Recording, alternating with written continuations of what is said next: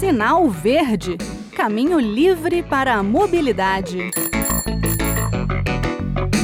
Olá, eu sou Bruno Lourenço e começa agora o Sinal Verde, o espaço de mobilidade da Rádio Senado. No programa de hoje vamos falar de faixa de pedestres. Aqui em Brasília a gente trata o 1 de abril com muita importância. Mas não é por ser o dia da mentira não, viu? É que em 1 de abril de 1997 a gente começou a respeitar a faixa de pedestres. Oficialmente foi quando começamos uma campanha de conscientização e punição aos motoristas que não paravam na faixa. O Detran colocou um policial em cada faixa para, num primeiro momento, orientar as pessoas. Depois vieram as pinturas e a iluminação. Depois dessa primeira fase da campanha, as multas foram para valer para quem não parava na faixa. O respeito à faixa de pedestres é, ou pelo menos era, né, um orgulho para os brasilienses, apesar da resistência inicial de alguns motoristas e de batidinhas nas faixas, afinal, as pessoas ainda estavam se acostumando com aquilo. O Detran registrou uma redução de pedestres mortos no primeiro ano de respeito à faixa de 24%. E apesar da frota no Distrito Federal ter mais do que triplicado nos últimos 25, 26 anos, o número de pedestres mortos caiu 81,5%. 266 pessoas morriam em 1996 vítimas de atropelamentos, agora são 88. Dessas, 7 na faixa de pedestres no ano de 2022, segundo a reportagem do portal Metrópolis. Os números ainda não são aceitáveis, mas percebam a evolução. Quantas vidas foram salvas? Brasil, a legislação sobre a faixa de pedestres está lá no Código de Trânsito Brasileiro. Né? De acordo com o CTB, é obrigatório que os motoristas reduzam a velocidade ao se aproximarem de uma faixa de pedestres e deem a preferência de passagem aos pedestres que estiverem utilizando a faixa, a não ser que seja aquela faixa entre semáforos. Né? Aí precisa do semáforo autorizar ou não a travessia. Lembrando que a sinalização vertical sempre tem preferência sobre a horizontal. E, além disso, o Código de Trânsito Brasileiro também prevê a aplicação de multas e outras penalidades para os motoristas que desrespeitarem a faixa de pedestres.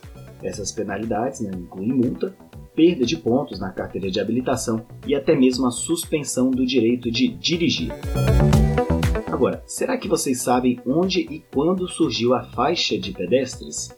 Bem, eu encontrei algumas versões conflitantes, mas a que me pareceu mais aceita é a do Guia dos Curiosos. Segundo a publicação, a faixa surgiu em Londres, na Inglaterra, em 1949. Inclusive no início era nas cores azul e amarelo. Por conta da semelhança com o animal das savanas africanas, ganhou o nome por lá de Zebra Crossing. A ideia da faixa, de qualquer forma, se espalhou e inspirou outras pelo mundo. Nova York também reivindica a criação da faixa, mas a origem inglesa me pareceu mais embasada. Aliás, o dia 8 de agosto foi escolhido como Dia Mundial do Pedestre por ter sido nesse dia, em 1969, em que foi tirada aquela famosa fotografia capa do álbum Abbey Road dos Beatles, em que o quarteto de Liverpool educadamente atravessava a rua na faixa de pedestres em frente ao estúdio de gravação em Londres final do ano passado eu falei de uma proposta apresentada em setembro na Câmara dos Deputados de criação do Estatuto do Pedestre. Cidades como Belo Horizonte e São Paulo já possuem estatutos dos pedestres e a ideia é justamente proteger os usuários mais vulneráveis do trânsito, uma vez que eles estão expostos a riscos como atropelamentos, colisões e outros tipos de acidentes. Além disso, muitas vezes a falta de respeito por parte dos motoristas e a falta de uma infraestrutura adequada para os pedestres podem tornar a mobilidade a pé um desafio.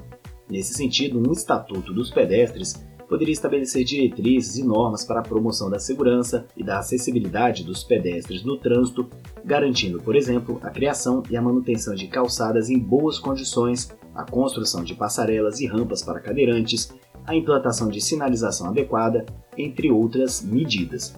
Mas, além disso, um Estatuto dos Pedestres poderia estabelecer regras claras e específicas para a circulação de pedestres, estabelecendo direitos e deveres tanto para os pedestres quanto para os motoristas. Isso é importante, hein?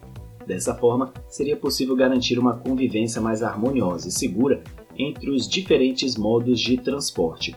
O Estatuto ainda vai passar pelas comissões de Viação e Transportes, Desenvolvimento Urbano, Finanças e Tributação e Constituição e Justiça de Cidadania da Câmara dos Deputados.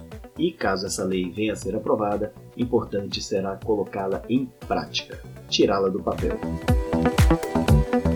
Uma pesquisa da Universidade de São Paulo mostrou que muitas viagens que são feitas por veículos motorizados poderiam ser a pé ou de bicicleta.